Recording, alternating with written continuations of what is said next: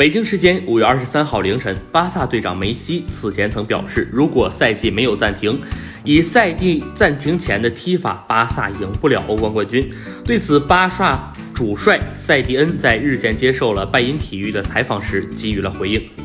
塞蒂恩表示，这是一个引起争论的话题，但我认为我们两个人都知道自己想说什么。事实上，是我们两人都知道，我们希望赢得欧冠冠军，我们也有这个实力。确实，始终都应该继续提高，但毫无疑问，我们两个都相信球队有赢得欧冠冠军的必要实力。梅西此前曾说道：“我从来没有怀疑过我们的阵容，我很幸运每个赛季都能参加欧冠，但像现在这么踢是无法赢得冠军的。”马卡巴表示，梅西的警告是很清晰有力的。巴萨队长对球队的现状和表现不满，认为球队的足球没有达到期待的水准，无法令球迷满意。巴萨这么踢无法夺冠。